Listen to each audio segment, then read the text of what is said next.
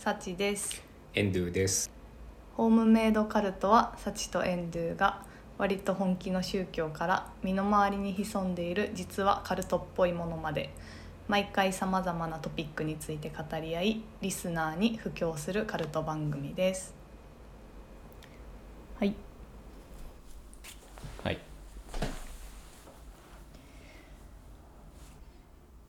えーゴールデンウィーク。だよ。サチはゴールデンウィークないや。えーっとゴールデンウィークが終わった。終わる。え？早ない。2日間。あでも今年は2日休みやったよゴールデンウィークは普通もっと休みなんじゃないか。うーん。まあ基本私はあんまり関係ないからね。国民の祝日とかうん。土日とか。言ってまあ普通に平日みんなが休みじゃない時にうん。休みになるけど。うん今年はそのねエンドゥの会社の休みの2日間とかぶって休みだったっていう感じで、なんかおおゴールデンウィークっていう気分やけどエンドゥはゴールデンウィークなん？一応国民の祝日通りゴールデンウィーク。うん。水木金土日おお5日間休みかな。ーうん何すんの？何もしない。掃除。掃除？部屋の掃除。ほう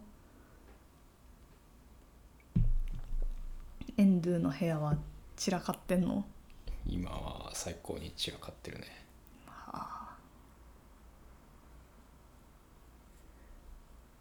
なんかエンドゥの部屋が散らかってるイメージないねんな。散らかってる部分と散らかってない部分がちゃんと住み分けられてる。ちゃんと、散らかる部分散らかす部分とうん、絶対に散らかさない部分でエリアが分かれてるから。へええなんかさ前はさあの一緒に住んでなかったやん。うんやからさ部屋全体を家全体をうん。見てたけどなんか今はさなんか一緒に住みつつもちょっとエリア分けしてるやん。うん。あの自分たちの部屋うん。の空間があって。うん。まあなんか目隠しがあるからさ。うん。でその空間にはやっぱ入らんくなるからさ。うん。なんかそういえば今のエンドゥの部屋の様子あんま知らんなって思ったね。すごいよ。すごいなしょっちゅうレイアウト変わるからね。そうやね。なんかそういえば最近ちらっと見たね。うん。あのソファーとかうん。パソコンのモニターの位置が変わったんかなちょっとテレワークに備えてベストポジションを見つけておかないとはあ。いけないと思って。テレワークがあるの？わからん。そのうちあると思ってるけども今はないな。うん。そっか。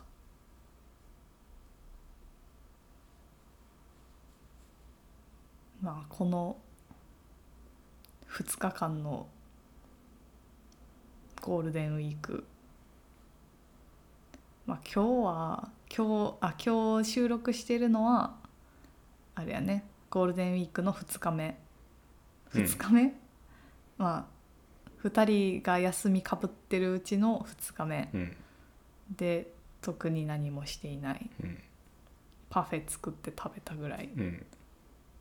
けど1日目はちょっと出かけたね。えっと民泊に遊びに行ってんな。うんちゃんとした名前なんだっけ？国立民族学博物館か。あーなんか初めて何口に出して言ってんの聞いたかも。なんでな 民泊としかなんか言わんくない？うん国立民族学博博物館に行ってきたって言ってる人も言ったこともえなんか聞いたことないな。まあ、民泊に行ってきたっていう人もそんなに聞いたことないけども。うんせやな。実は私も初めて行った。うん民泊。エンドゥは何回か行ったことあった？うん何回か行ってる。うん。なんか何かと言ってる。うんいや民泊面白かったな。いやすごいよね。うん。ボリュームがすごいよね。そうやね。なんか常設展っていうのかな、うん。まあえっと本本館というかうん。みたいなところにずっとある展示があって、まあ、今回はあの今特別展示館うん。っていうところでやっているあの期間限定というか今の展覧会を見に行こうってなって行ったんやけど、いやでかかったね。うん。でかいよね。うん。びっくりした。なんかあんなにたくさんあるとは思ってなかったからなんかそれだけでもちょっとテンションおかしなった。ちゃんと見ようとしたら3時間ぐらいかかるんじゃないかな。そうだと思う。うん、えだってあそうその特別展示室でやってた、あの今の、えっと、展覧会は、えっと「ラテンアメリカの民衆芸術」っていうタイトルでやってるんやけどまあそれはその常設展の方に比べたらうん。断然ちっちゃいんだけど、うん。それでももう見終わったら結構疲れたって感じのボリュームやったやん。うん。今回だって400点ぐらい展示が展示してる作品あったって。あそのラテンアメリカのやつだけで？うん。へえそんなにあったのか。そう。で映像作品も3本ぐらいあって、まあ、1個しか私たちは見てないけど、うん。それが1個30分ぐらいやったでしょ、うん。他のやつはそれよりは比較的短かったけどでそれだけでも30分って思ったらなかなかボリューミーだったよね。まあ一日じゃ見れない。うん。いやまずなんか民泊っていうかあの民泊があるのがえーっとあれ？何何公園になるんや？万博記念公園あそっか。万博記念公園うん。にあってもうさ電車からすごい人やったよね。うんめっちゃ人多かったよね。うん。ちょっとびっくりした。えっ、と地下鉄乗ってる時はまだ良かったんけどあの万博公園行くまでにモノレールを使うんやけど、うんそのモノレールに乗り換えた途端もうなんか駅のホームから電車が結構パンパンって感じやったよね。なんか駅がキャパシティオーバーしてるのを見るのすごい久しぶりだったんだけど。そうやね。なんかまあ少なくともやっぱこのコロナで閉鎖してた期間には見なかった風景うん。やっやんねぱみんな外出たいんやね。うん。そうやね。もうなんか子供たちもいっぱいいたし。子供めっちゃ多かったね。多かったでもなんか面白かったんがさあの万博公園入ってさ、うん。めっちゃ子供とか、まあ、人多くてでバーって民泊の方に歩いていくとなんか急にちょっと 落ち着いたうん。雰囲気になったよね。年齢層急に上がったよね。せやな。なんかあー民泊を見に来た人見に来る人はん？民泊に興味がある人うん。はこういう感じなんやなっていう。うん。ね。えなんか子供が見ても面白そうな展示ではあったけどね。うん。全然楽しいと思うけどね。うん。まあ多分大阪の人は遠足とかでも民泊行くような気がするけどね。あ行ったような気がするよ。ああ小学校とかで。うんちょっといつだったか覚えてないけど。うん。そうやんね。あり得るよね、うん。まあそうやね。学校教育で団体割とかもあそうそう。ありそうだまあ今回は一応目当てがこっちのラテンアメリカの展示だったから、うんうん。ラテンアメリカの民衆芸術。こっちにまあ先に入ってうん。でちょっともしこう心体力うん。に余裕があったら、まあ、本館の方もうん。見ようっていううん。感じで行ったんやけどラテンアメリカ。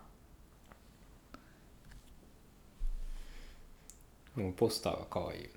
ポスターかわいいあのなんて言ったらいいの？人面 ヤギ？ヤギヤギだったっけな？ヤギか。ヤギやったっけな？かなんかのシャーマン？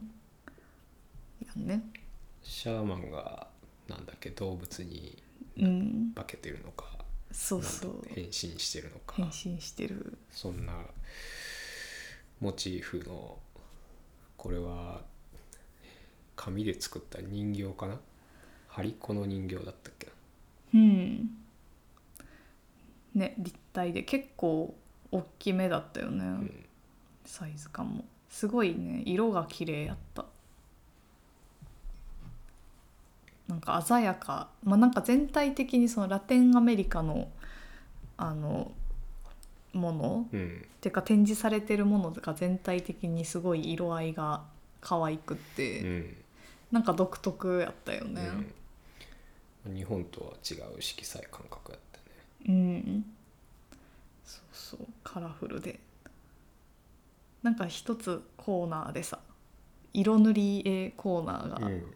あって、このなんかポスターにもなってるヤギうんの絵とか、まあ、他の作品が、まあ、枠だけっていうか線だけで描かれててでそれを来場者が色塗りをしたやつが飾ってあったけどなんかそれもめっちゃ可愛かったけどね。それぞれ。いろんな塗り方をしてて。だってなんか普通の塗り絵やったらさ、うん。みんなあの色合い使わなさそうな気がすんねんけどあなんかこの展示を見た後やからあなんかちょっとね。触発されてあのポップな感じになってるような気がしてなんか影響を受けてる気がして面白かったな。ああそう言われるとそれはちょっと面白いかもね。うん。なんか記憶に残ってるものとかある？記憶に残ってるもの？まあでもその人形のインパクトがだいぶでかかったからねうん。そうやんね。なんかこのまあなんか序盤には出てこずさ途中で出てきたやん。うん。だからなんかこのこれが飾られてる部屋に入ってさやっぱ見つけた瞬間あおったっていう。あいつやって多分みんなやっと出会えたみたいな感じにはなったよね。うん。うん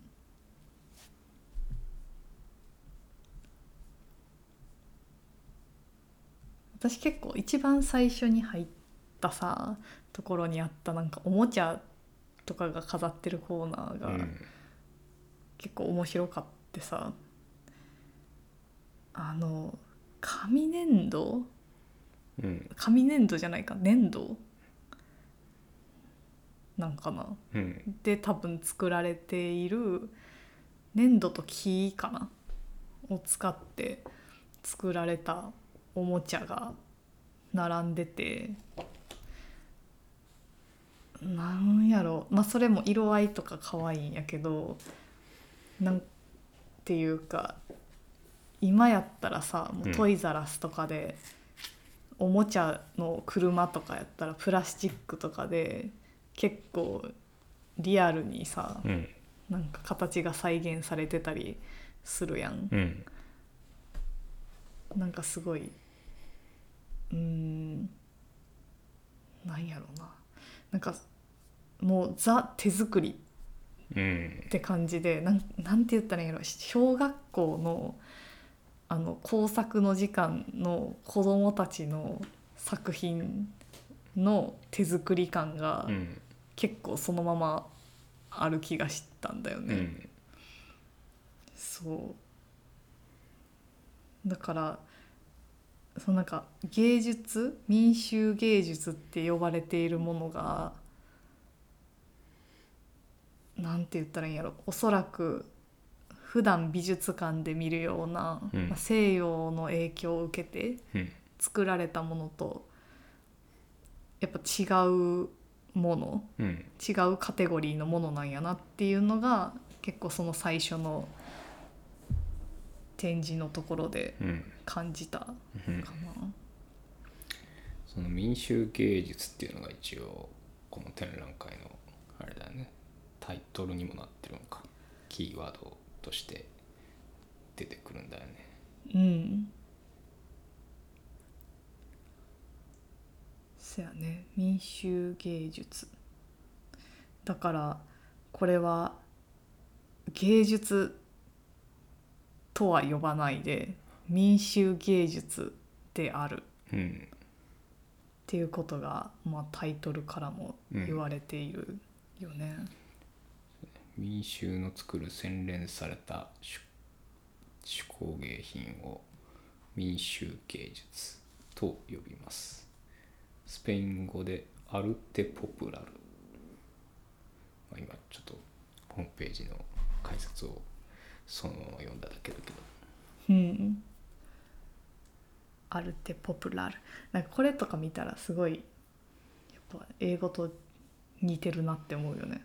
何が？スペイン語が スペイン語似てる。んこれ。え似てるやん。アートでしょ？アートがアルテあポピュラーがポプラルああやしもっとあのす何？日本語っぽい？ローマ字読みをそのまましたら、その発音になるんやって思ったらなんか英語より発音しやすそうとか、あなるほどね。うん、まあこれはどうでもいい。あれなんやけど。だねラテンアメリカ北はメキシコから南はアルゼンチンまで。古代文明の遺物から現代のアートコレクティブの作品までが展示されている。うん。うん。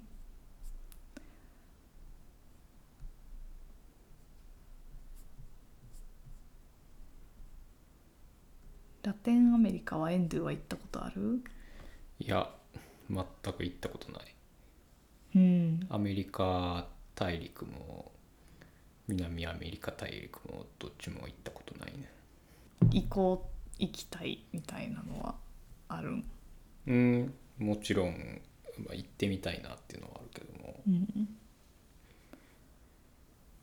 まあそもそも何があるか全然知らないしね。うん。そうやんね。てかなんか遠いイメージあるかも。うんちょっとまあ馴染みはないかな。うん。そうよね。私はメキシコだけ行ったことがある、うー。んうん、やっぱなんかカリフォルニアとか行っちゃうとうん。割と近いイメージにイメージがあるかな。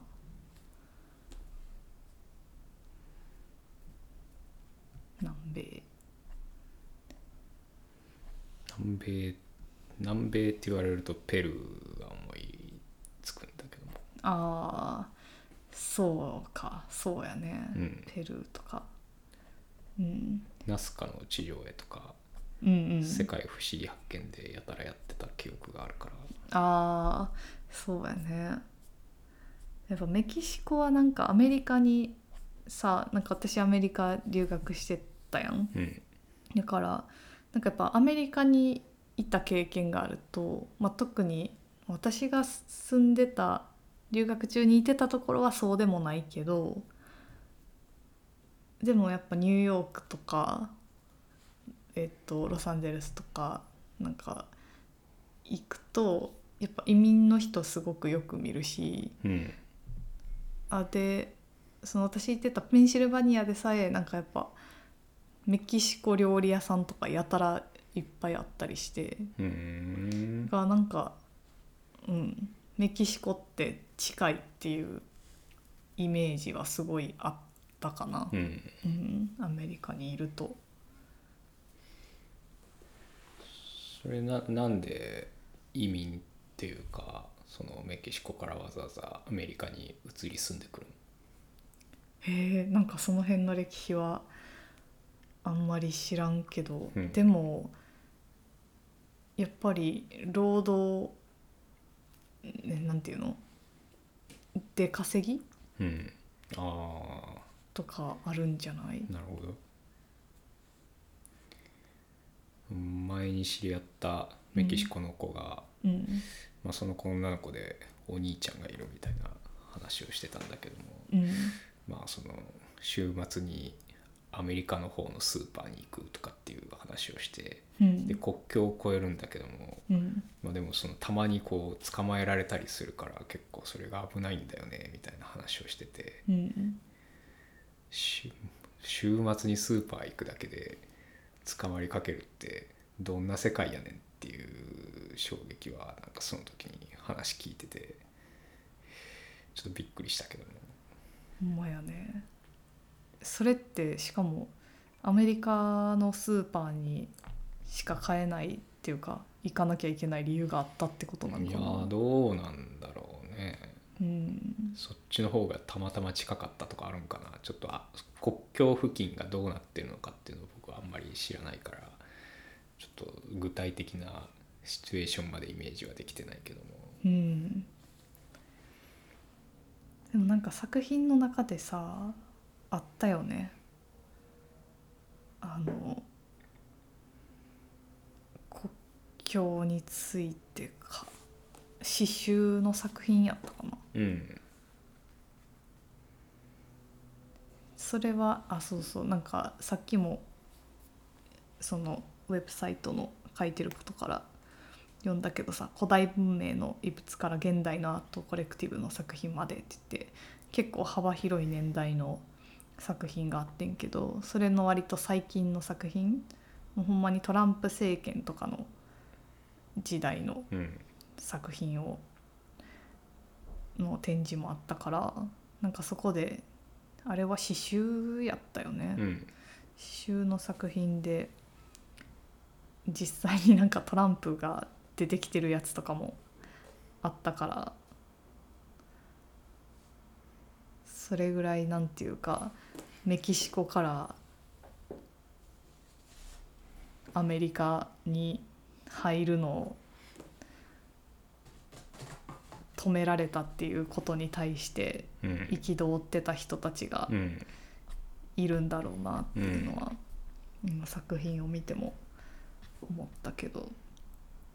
まあそこ難しいけどねなんかやっぱりその国境を越えるっていうとなんか、まあ、確かにその必要に駆られて越える人たちもいるし、うん中にはその国境を越えることでできる好きうん法の隙みたいなのをついてくる悪い人もいるわけでその国としてはそこの取り締まりみたいなのはしないといけないじゃん？うんたそのそれをそのどこまでやるかっていうので、まあ、やっぱりその国境を越える必要がある人本当にその生活のために必要な人まで取り締まっちゃうっていうふうなことも起きうるわけだからうんそうなってくるとやっぱりそのなんていうか摩擦みたいなものが発生しちゃって。うんまあ、そこのバランスみたいなのは、まあ、難しいんだろうなっていう。まあ日本は全然そういうシチュエーション。まあそうだね。まあ日本もあるか。日本もあるけどもなんかもうその目に見える形としてはないから。うん。いやちょっとその話は今もうタイムリーすぎてうん。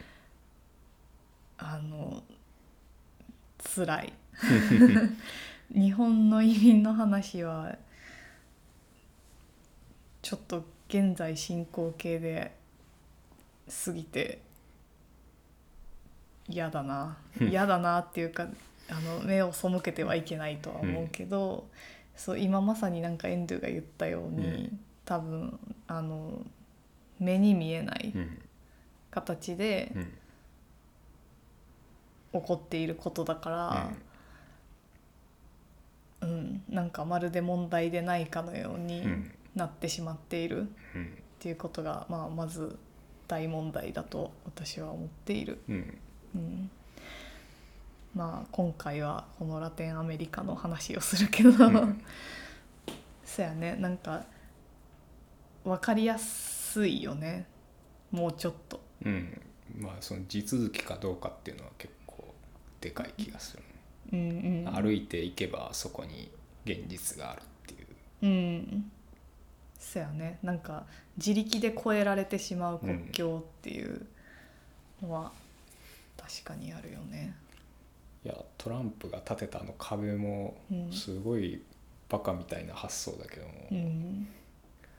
まあでもリアルだよね。うん、やっぱあれはパフォーマンスだよね。うん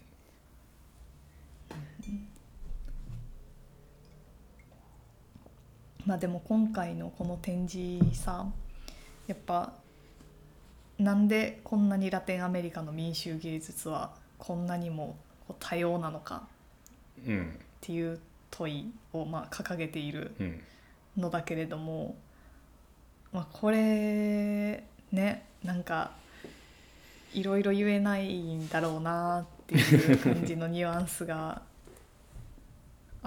ったよね。いや深い深読みだけどね。深読みかな。この展覧会の多分これあれだよね。そのキュレーターの人が書いた挨拶というか、うん。まあ、文章テキストで、まあ、特別展ではなぜラテンアメリカの民衆芸術はこれほど多様なのかという問いを掘り下げます先コロンブス時代以来の文化根高の歴史芸術として洗練されていった過程そして現代の制作者の批判精神の3点に焦点を当てその答えを探します。文化の多様性を育むために何が大切かラテンアメリカのさまざまな民衆芸術に触れながら考えてみましょう。なんかあれ展示か展示会場に貼ってあったテキストはなんかもうちょっとこうあれだったよね。こう参考になることがたくさんありますみたいな、うん。そんな感じの書かれ方だったような気もしたけども。そうやったね、へえんかそれそれがそれが見たいんやけどな。写真撮ってる？撮ってたような気がするんやけど。民泊は写真が撮れるのがまたいいよね。そうやね。民泊みんな写真パシャパシャ撮ってたうん。なあーでもちょっと私が撮ってるのにはないかな。ないな。あれなんやっけね。まあでもさなんかその割と割とっていうかかなりうん複雑な歴史があるわけやん。うんなんていうか植民地支配があってそれによってまあいろんな人がラテンアメリカの国々に流れ込んできて、うんもちろんその植民地支配をする人であったりまたそこに奴隷労働者として連れてこられる人であったりそういう人たちが流れてきてこう混ざることで生まれてきた多様性みたいなことがやっぱなんか多様性っていう言葉を使うとなんかペラッとしちゃう感じはするよね。まあなんかその今多様性っていう言葉がこうたくさん言われてるけども、うんその実際やっぱ今日本は日本人が多いわけやん。こう街に出てもまあ外国人はいるけども、まあ、言ってやっぱり日本人が一番多くいるなっていう状況。まあ、この間行ったタイとかだとエリアによってはなんかもう人種のるつぼというかうん。外国人がたくさんいてタイ人はどれぐらいいるんだろうなっていうぐらいの状況とかっていうのがまあ海外ではあるわけで、うん。まあ、日本も、まあ、もしかしたらそういうふうな状況になるかもしれない。うん。まあ、っていうか、まあ、多様性を受け入れるっていうのは結局そういう状況を受け入れていくっていうことだと思うんだけどもただそのそういう状況になっていくのってやっぱりそれなりの理由があってうん。その外からの来る人たちっていうのがまずいないとまあそんなことにはならないわけじゃん。うん。でもその人たちがそのなんでそこに来るのかっていう理由っていうのは多分いろいろあってうん。でその理由っていうのは必ずしもそのポジティブな理由ばかりではないさっきもちらっと出てきた移民の問題とかだってそのその人の祖国での状況があるからこそそのわざわざ日本に来てるっていう現実があるわけだしうんその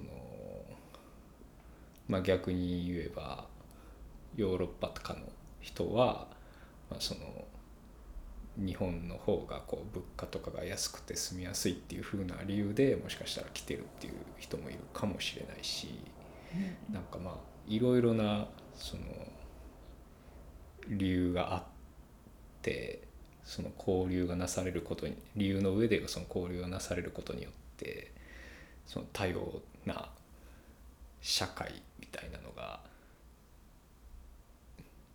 状況として出来上がっていくだよね。うんだからその必ずしもその多様性ハッピーハッピーみたいななんかそんな手放しにこう喜んで喜ぶというかなんかやっぱこう考えていかないといけないことのはずなのにこう多様性っていう言葉で何かをこう一括りにしてしまってるような、まあ、感じは今の日本はのニュースとか見てるとまあそんな感じがするなっていうのはあるよね。うん。なんかなんそうそう今まさにエンデューが言った。なんでそんな風に多様になっていったかっていう部分を改めてっていうかちゃんと見ていかないとなんとなくペラッとなんか人が来たっていうかもうすでにいる状況があるうん。とか言ってさ。うーん。ねこその過去に来た人がどんななんか辛い状況にあったのかとかもしくはどんななんか日本に来ることでハッピーなことがあったのかとかなんかね見ないとその先っていうかこれからのことを考えていくのはうん。なんかすごく難しいっていうか不可能な気がするんだけどね。いやだからこのキュレーターの人が書いたこの文章もさらっと読むと、うん。まあ、このラテンアメリカのこの今ある多種多様な作品を見て多様性って素晴らしいね大事だよねっていう風な感じでも読み取れるんだけどもでも実はこの文章をそのこのラテンアメリカがたどってきた歴史であったり、まあ、その結果生まれてる多様性についてその良し悪しみたいなことは触れてなくて。だからこう深読みをするとこう出来上がってる多様性みたいなものっていうのが、まあの影にはこうさまざまな複雑な歴史があるんだよ日本はこれからどうするんだろうみたい,、ね、みたいななんかそういう問いかけにもなんか見えるなっていうふうに僕はちょっと読めたんだけども。うん。ね。なんかそのさ深読みの部分って多分超大事やと思うし、なんかそれをほんまにこのさこの文章を書いた人がそう思って書いてたら、うん。なんかこれはめっちゃ私個人の意見やけど嬉しいなって思うんやけど、うん。やしまあなんか、まあ、芸術の持っている力とか、うん。表現が持つ力とかよく言われるけど、うん。えっと、こういうものを展示することによってそれを考えるきっかけにしていくっうん。ていう、まあ、力があるとなんかよく言われてるやん、うん。世の中で。うん。でもそれがなんかほんまにそういう今エンデュが言ったような深読みしたようなことを持っているのであればなんかそれをなんか表にはっきりこう言える場うん。がなんか芸術の世界ではあんまりないような気はした気はしている。うん。うん。今の芸術を取り巻く現状がってこと？うん、なんかそれって政治的なことうん。やん。うん。なんかそれをこう表立って言うっていうことがなんか難しいからこういう遠回しな表現うん。をしなければいけないのかもしれないって思ったら、うん。それはなんか、まあ、芸術っていうものがなんか危うい状況にあるんじゃないかっていうかなんか政治と芸術がすごく分けられているうん。のかもしれないな。うん。っていうふうに思ったよね。まあ、でもこのラテンアメリカの民衆芸術の、まあ、ラスト最後の方の展示あそうこれの最後の方っていうか第4章でちょっといろいろ飛ばしてこれに行っちゃうけどさ民衆芸術の拡大っていうのがうん。多分ここであそうそうこれで紹介されてた作品なんやけど、まあ、これまでの民衆芸術概念を拡大しうん。政治的な主張が込められた新しいタイプの民衆芸術を紹介します。うん。っていう風にやってて、まあ、ここまでの、えっと作品は、まあ、ほんまに日用品の延長うん。みたいなのが多くてそういうおもちゃとか楽器とかうん。衣類とか、まあ、お祭りの時に使う道具であったりとか、あとは、まあ、宗教に関するものっていうのが多かったんけどここでなんか急に政治的な主張が込められたうん作品っていうのがバンって出てきたんだよね。うんでなんか思ったのがこのえーなんて言ったらいいんだろうこれもなんか政治と芸術が切り離されてったうん。みたいなのがきっとラテンアメリカでももしかしたら起こっててだからこそこういうふうに芸術を使って政治的な主張をし始めたのかなっていうかなんかそれまでの民衆っていうものがなんか民衆が芸術も作るし、うん。政治にも参加するし、うん。なんか全ての営みを行ってるみたいな状況、宗教にも関わるし。いうん。やなんかそれがなんかどんどんなんか分けられていってしまった結果なんかそれをまたつなぐことをしなければならないうんくなってしまったからこんなことになったんかなっうんて想像してて。うんこれはなんかラテンアメリカだけじゃなくてなんかどこの国でもうんそんな気がするっていうか、まあ、現代アートっていうのはまあなんかそんな感じがするよね。うんなんかその表現っていうものだけがやっぱりその人々の営みの中からこう救い出されたというかこううん抽出されて、まあそれでこう洗練されていった面はあるとは思うんだけどもうん。やっぱその切り離された分なんかやっぱりアートはアートみたいな部分。うん。なんか本当はそのもっとなんだろう。なんか力を持っていたはずの芸術っていうものがやっぱ切り離されたことによって芸術の中ででしかこうその力が発揮できなくなっているのではないのかっていううん。なんか気がちょっとしているんだよね。うんうんこの展覧会でも洗練されていったっていう言葉はうん。出てきたけど、うん。ねそれをやっぱよくよく考えてみると、うん。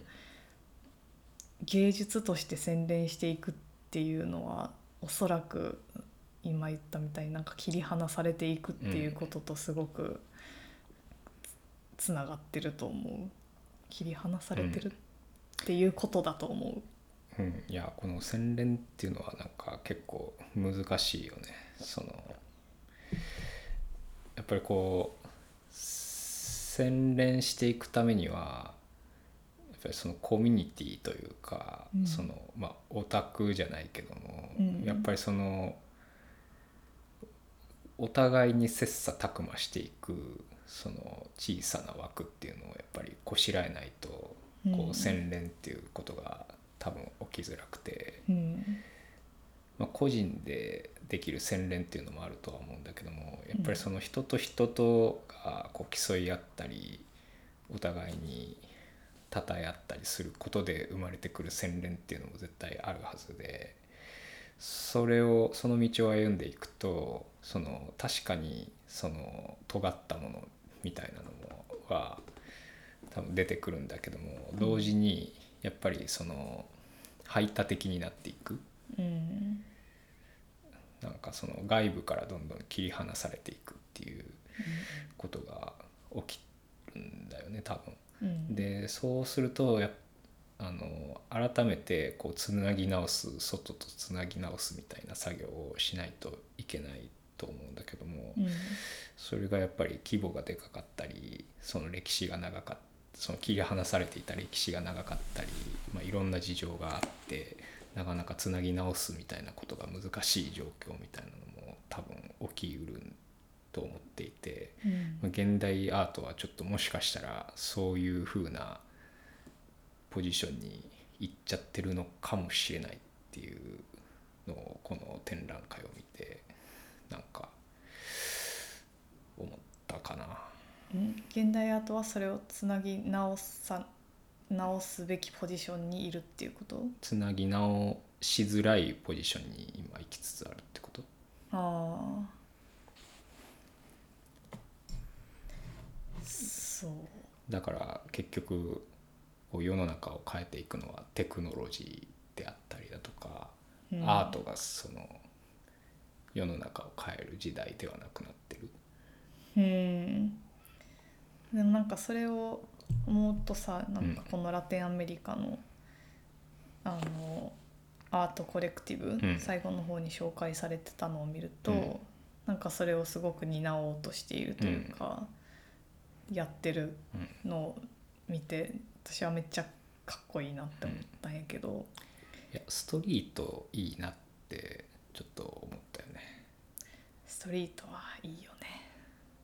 なんかあれだよね。このラテンアメリカの展示の最後の方でその展示されてたうん、アートコレクティブの作品の中でうん。版画をあれだよね。ストリートの壁面に貼るっていうのがあるんだよね。そう。えっとオアハカっていう地区かな？えっとがあってメキシコうん。なんだけどの版画運動って言ってえっとまあ言ったらグラフィティなんだよね。うん。だからニューヨークとか、まあ、日本にもあるけどメッセージ性のあるものをうん。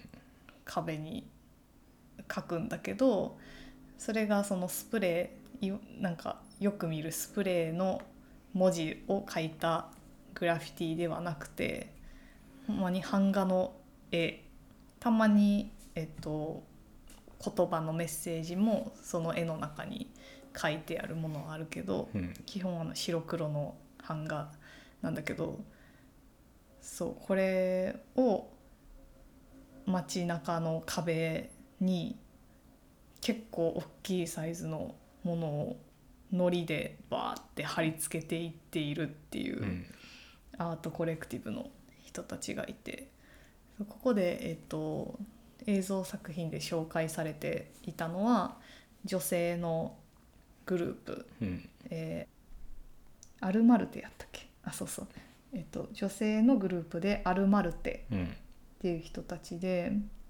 まあ、でももともとは男性と女性がこう混在しているまあ反政府じゃないな、うん、マルクス・レーニン主義うんを掲げて活動をしているアートコレクティブの人たちがいてでその人たちもその版画をグラフィティとして街中に飾っていくっていう活動をしててんけど、うん。その中でやっぱりそのえっとまあ例えば混血の人とか、うん。そのメキシコにおいてもちょっと,、えっと差別を受けてたりとかあしている抑圧されているグループの人たちの中でもまた女性はその男性とはまた別の体験をしているっていうことで、まあ、自分たちのグループを女性グループを立ち上げたっていううんのがあったね。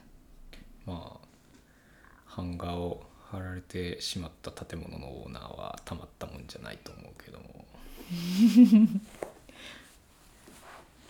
せやな。結構でかいしね。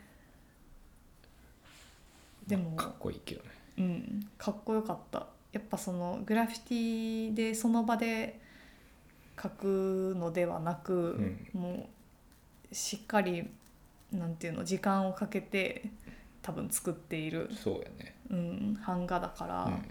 それを吸ったものを糊で貼ってるからクオリティはやっぱりうんうん。じゃないかな。うん。そうこれねあのサイズ多分あのちゃんと実際のサイズで刷られたものが展示もされててうん。迫力あったな。いやこれ版画いいよね。なんかそのグラフィティとかだとさうん。そのまあ消されるじゃうんん別にその僕は個人的にはそのグラフィティっていうのはそのどんなに素晴らしい作品でもまあ別に残さなくてもいいと思っていてうんそのなんか残されちゃうとなんかその芸術作品芸術の価値があるからとか言ってこううん。残されちゃうとなんかそれはもうもはやグラフィティでもないしその多分書いた本人の本望でもないだろうとは思っていて。バンクシーみたいにね。そうバンクシーとか最近どこだったっけな？東京の新宿か渋谷か忘れたけどもアトム鉄腕アトムのなんかあのグラフィティがあってうん。それが消されたか消されるかなんかそんな話そんなのが話題になっていて、うん。結構その人気のある絵だったから、うん。なんで消すねんみたいな話にがあって、でうん。そこのなんかせめぎ合いみたいなのがニュースとして取り上げられてたけども、うん。まあまあでもその基本グラフィティは僕は消消されてもいいとは思っていて、うんうん。だからそのまあただ一方でその作品としての価値もやっぱり捨てがたいなというのもあるから もう版画っていうのはだからそういう意味ではこう街に貼ったものはまあ撤去されるっていう風になるとは思うんだけどもその版は残るわけだからうん。いくらでもそのまたそれをこう作り直すっていうことができる。うんうん。そういう意味ではその作ったメッセージみたいなものを別でこう残しておいて後で振り返るみたいなこともできるっていうのはなんかいい表現技法だなというふうなうん。気がしたんだよね。本当やね。量産できるうんものだもんね。やしなんかこのさあのアルマルテの映像ですごいいいなって思ったのがその版画を作る手法とか、うん。えっと技をあの子供とかあとはあの教育をその芸術の教育を受けるのが難しい人とかけどそれでも表現をしたい人うん。に対してワークショップとかを行ってその方法をこう伝えてるうんっていうのがすごいいいなって思って、うん。それなんか自分たちの、まあ、表現したいものを表現する手段をこう人に広めていっているっていうのが、うん、めっちゃなんかあかっこいい団体やなと思って。うん。いやダンスはなんかそういう方法として紹介されづらいところがやっぱあるよね。うん。どういうポイントで？えー、と表現方法。あこれ難しいな。表うーん。そういう政治的なメッセージじゃないけど、まあ、自分政治的なメッセージじゃなくてもいいな、うん。自分の何か持ってることを表現するためにえダンスが使えるんだよ。あっていう風には、あうん。少なくとも私はなんかダンスを学んでこなかったなって思ってて、どっちかというとそれこそダンスをダンスとして極めるために稽古があってうん。作品がうんあることが多い。うん。からなんていうかうんまあ、うん、芸術アートの目的はいろいろあっていいと思うけど、うん。こういううん表現社会に対する批判とか、まあ、政治的なことを語る手段としてのダンスっていうのはなかなか習いづらいものやなって。うん。習いそそれは教えてる人がいないから習いづらいっていう意味。ああかな。そういうことなのかな。そのき気持ち的に習いづらいってことなの？あ気持ち的にではないな。なんか自分があんま出会ってきていなかったっていうことだと思まあでもそれはなんか難しい気がするなというか、うん。というのはまあ多分そのヒップホップカルチャーのブレイキンとか、う。うん。あとはそのボーギングとか、うん。まあ、カポエラとかもそうかな。やっぱりその生まれた、そのダンスが生まれた背景にはやっぱりそれなりのそこに置かれそのひそれを生み出した人たちが置かれてた状況みたいなのがあって、うん。それをちゃんとなんかダンスにまあその背景がちゃんとダンスには載せられてるなという気はするんだけども、うんうん。それをこうやっぱりスタジオとかうん。なんかその、まあお金を払ってレッスンとして受けるみたいな風にしてうん。ならそのダンスを習得するとやっぱりそこがなんか抜け落ちちゃうというかうんあくまでそのお稽古というか習い事としてそのダンスを身につけるみたいな部分でとどまっちゃう。うんまあだしそのだからその本当の意味でそのダンスを必要とすることは多分そのやっぱりす多分無理で、シチュエーションが違うから、うんそのうん。それはだからどんだけそのダンスを好きになったとしても、うん。やっぱりそこその状況の中にいた当事者でない限り、うん。そのリアリティみたいなのは持ち得ないのかなっていう気がしていて。あだからもしそのリアリティみたいなのが必要なのだとすればそれはもうダンスを生み出すしかないのかなっていう 気がしてきちゃう。ーいやーそうやな。やしなんかあー今ぼんやりと考えてたからちょっとつながってんのかつながってないのかも分からんけどやっぱそうやって何？ダンスをダンスとして切り離してできる状況？にある時はまあ確かにそういう表現は出てこないだろうなって思った。うん。うん、そう。なんか芸術と呼ばれているものうん。技巧がすごいとか言われているもの。って多分なんかその作られてきた背景にうん。知らんけどさなんか有名な画家とかがさうん。そんだけそれに打ち込んでできたのって多分誰かがご飯作ってくれたり誰かが家のことやってくれたりしてそのなんか生活を、えー支えることうんをと自分を切り離すことができたからこそやってこれたんやと思うんだよねだからそういう作品ってあんまりそういう社会に対して何か物申してるみたいなことはなんか少ない気がする。あーあーなるほどね。うん、でそういう状況えっ、とそれがやっぱ切り離せなくなった状況の人が、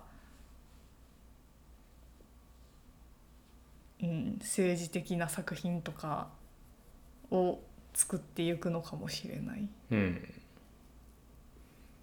ああそうかもね。それは面白いね。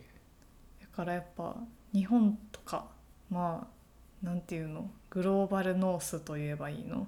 比較的豊かと言われているような社会一応今も日本もここに入れておくとしてでさやっぱ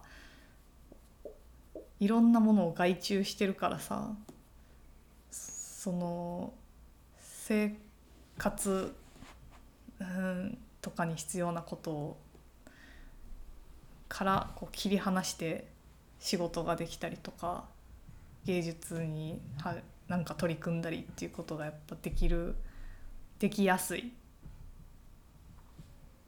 んだろうな。うん。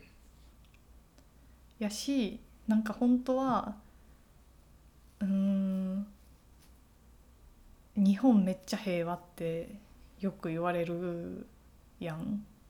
私はそれをなんか結構長い間超純粋に信じてきててんけど、うん。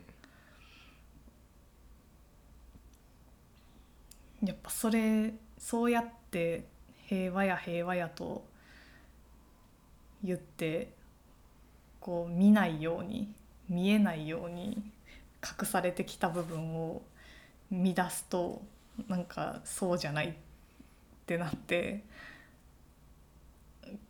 まあいろいろ批判的なことを考えるようになるわけやん。うんだからそのなんやろ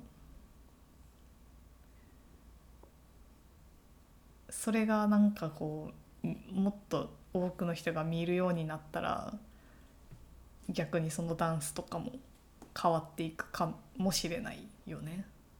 なんか作品の感じが。うん。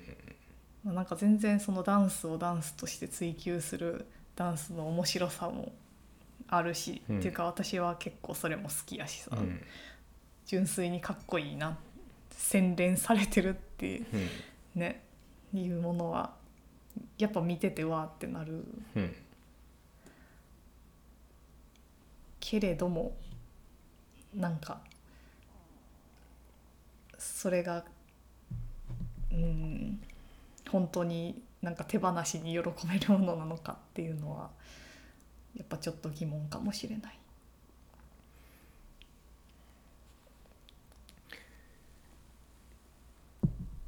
まあなんか一度そういうものを見てしまうとなんかそういう手放しに喜べるそうなものみたいなものがちょっと空虚に見えてくるというかなんかそういう気持ちは確かに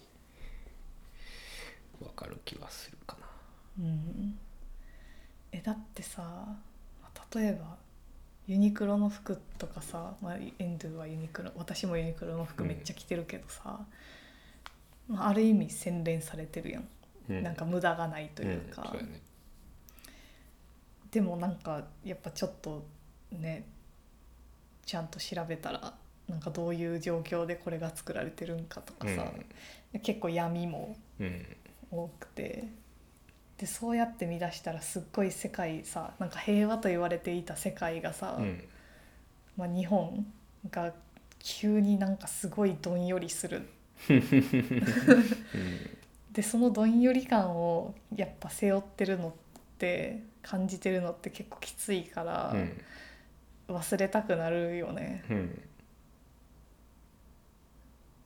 でなんかそれを忘れるためのなんかエンタメみたいなのはやっぱりありがたいありがたがれがられるうんんだろうなっていうふうに思うかな。そのちょっと話戻るけどもなんかうんあの、さっきのその芸術がす人々の営みからこう切り離されたことによってそのできた洗練とその失ったそのパワーみたいなもの。うん。でも一方でそのちょっと前にあの愛知トリエンナーレとかで批判された表現の不自由表現の不自由展かの時にまあ多分、まあ、誰が言ったのか知らないけども多分ネットの声とかだと思うんだけども、うん。あのこう芸術に政治的なことを持ち込むなっていうことも言う人もいる。うんまあそれって多分だからなんかそその現実からこう目を背けるためのもの装置として芸術を多分その人は求めてるんだろうなっていうふうな気がしていてまあそれは多分単純にエンターテインメントなんだと思うんだけども、うん。ねなんかいやまあ別にその背けたくなる気持ち自体は否定しない、うん。うん、でもなんだろうな。なんかちょっともやっとするというか。そうだね、うんだって背けたくなるような現実をさこう作っているものに対して批判をしてししたいと思っているアーティストが多分いっぱいいると思うんだけど。やし、まあ、その人も多分うん批判したい気持ちはあるんだろうなというふうにもう。ん？その芸術に政治的なことを持ち込むなって言った人も、うん。その政治に対し政治的なことうんに対しての不満みたいなうのん。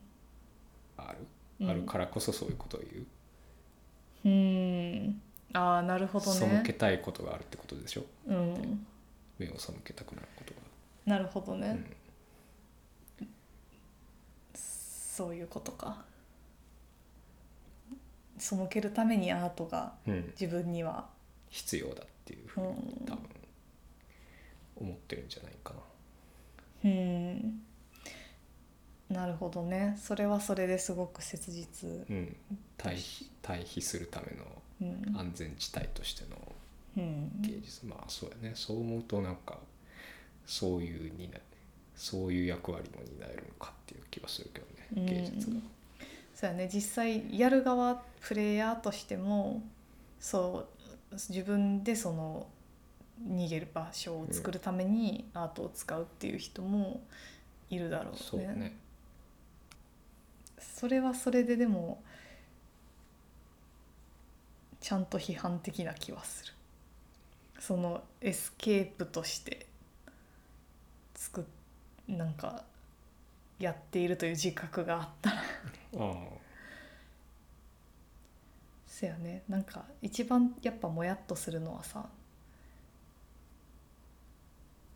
なんかまあ例えばジェンダー問題っていうテーマを掲げてなんかダンス作品してますみたいなので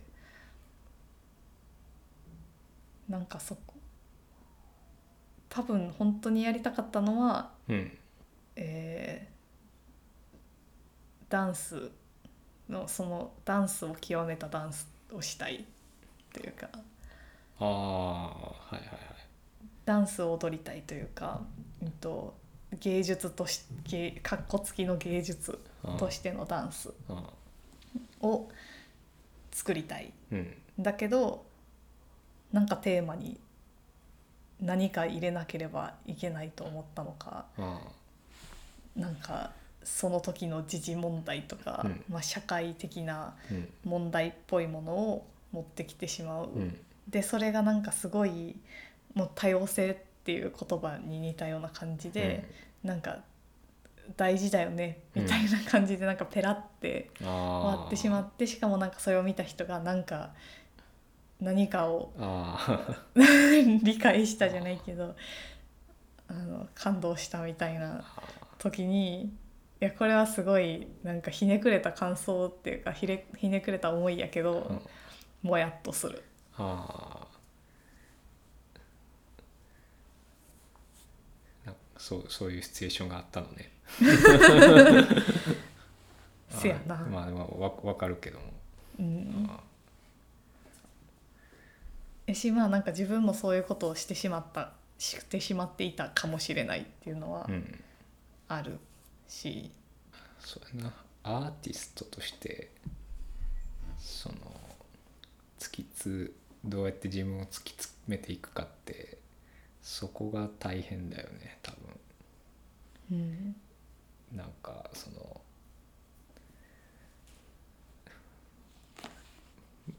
その表現自体が多分好きで始めるっていうパターンは結構多い気がするんだけども、うんただやっぱりその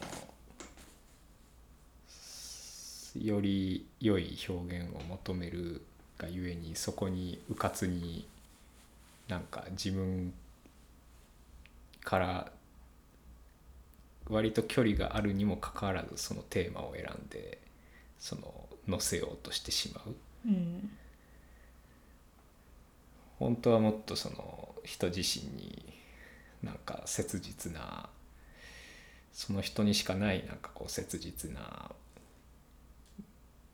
原石みたいなのが表現されるべき原石みたいなのがあるはずなのにちょっとそういう今世間では多様性とかそういうのがこう取り出されてるからあそれ大事だよねそうそうみたいな感じでこううなんていうかその自分の表現にそれをこううかつに乗せちゃうみたいなことは結構まあでもややってしまいがちというか、まあ、あるなっていう気はしていて、うん。まあ、そこでもそれはなんかもう仕方がないというか。そのまあそこからだよね。アーティストがどうもがいていくのかっていうのはっていう気もしてるから。なるほまあ、そこは僕は多めに見てあげた方がいいんじゃないかなっていう気はするけど。うん。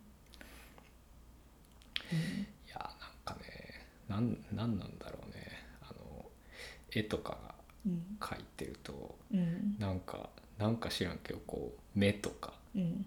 手とか最初描きがちなんだよね。はあ。モチーフとして。モチーフとして。へえ。落書きやけどね。うん。落書きとかでうん。なんか描いちゃう。んよねうん。そういうなんか何の関係もない話やった今の。いやなんかね分かる気がする。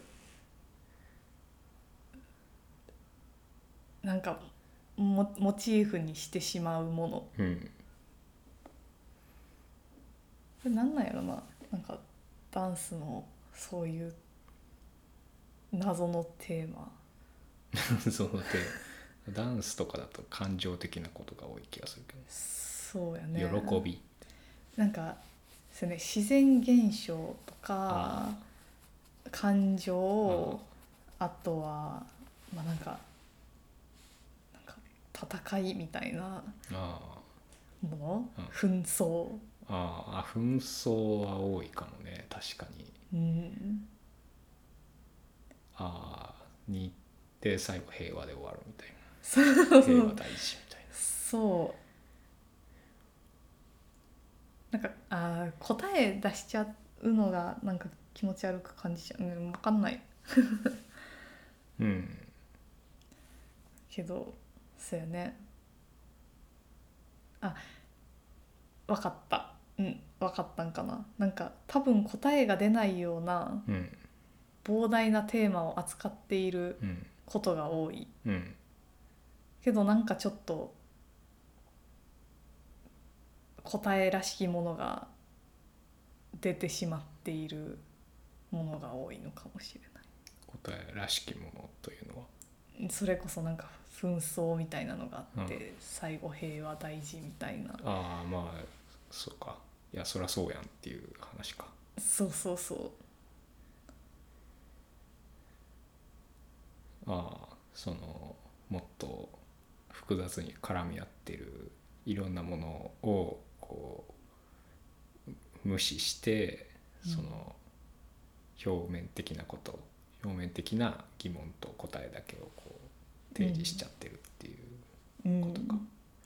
これすごいあるあるなんやけどさ。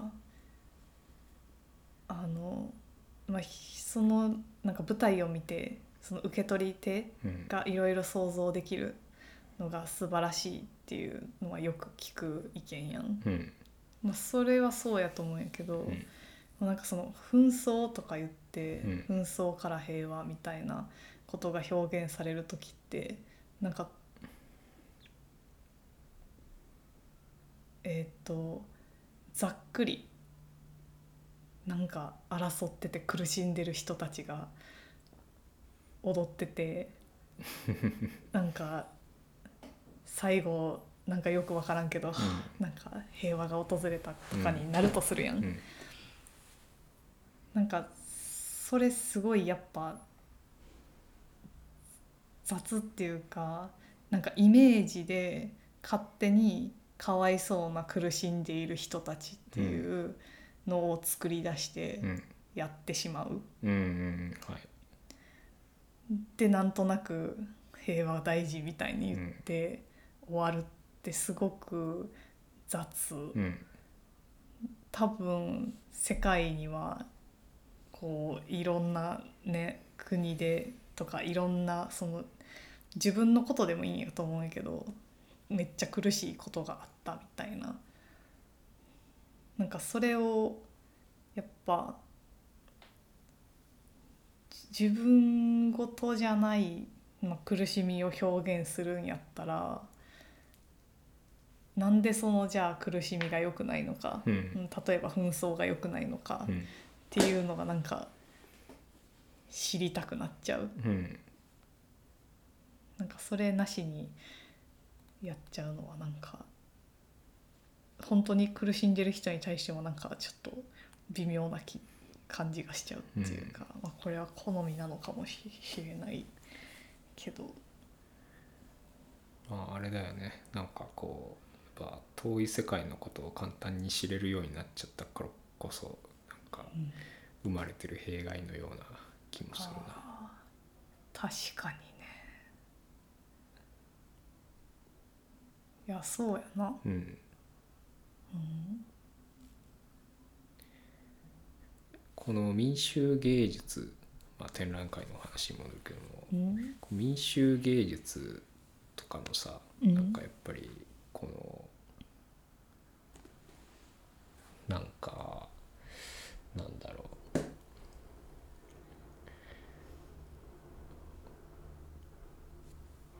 この最後の方のコレクティブアートとかの紹介されてる以前のその時代うんの作品とかって、うんうん。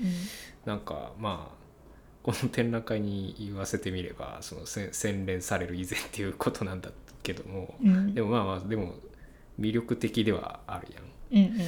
そのこの魅力ってなんかある意味なんかその外の世界というか自分から遠い世界のことの情報をそんなに知らなかったからこそなんか生まれてるもののような気もしていてうんそのまあそうさっき芸術が洗練されていく方向うん。方法として、まあ、その競い合ったり褒めだたたえ合ったりみたいなことがあるっていう風な話はしたけども、うん。そうじゃない洗練のされ方としてはもうひたすら一人で何の情報も入れずにそれに打ち込み続けるみたいなガラパゴス的なはあ。なんか洗練のされ方みたいなのもあるような気はしていて。うん。まあそれを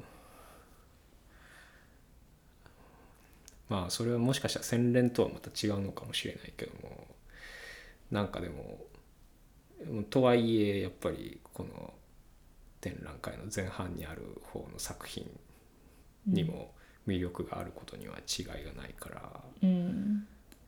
でもやっぱ当事者の表現がなんだかんだ言ってやっぱ一番強いような気がするな。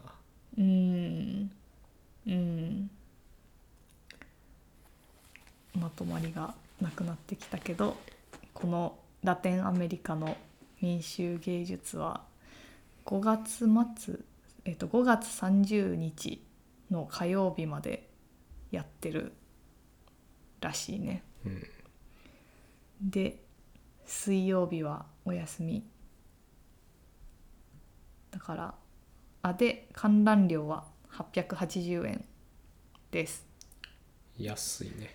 安い。しかもこれでえっと本館というか常設展うん。の方も見れるから10時から5時までやってるけど結構あの一日ここで過ごすことを覚悟して行った方がうんいいと思う。うんうん、やしなんかラテンアメリカの民主芸術を見に行くっていう風にした方がなんか全部見に行くぞってちょっと気合い入れていくと途中で心が折れるかもしれない。そうやね。うん、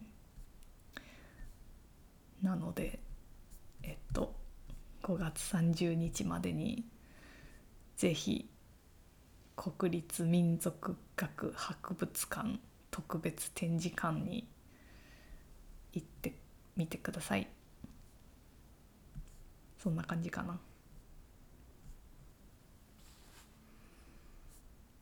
さよなら。さよなら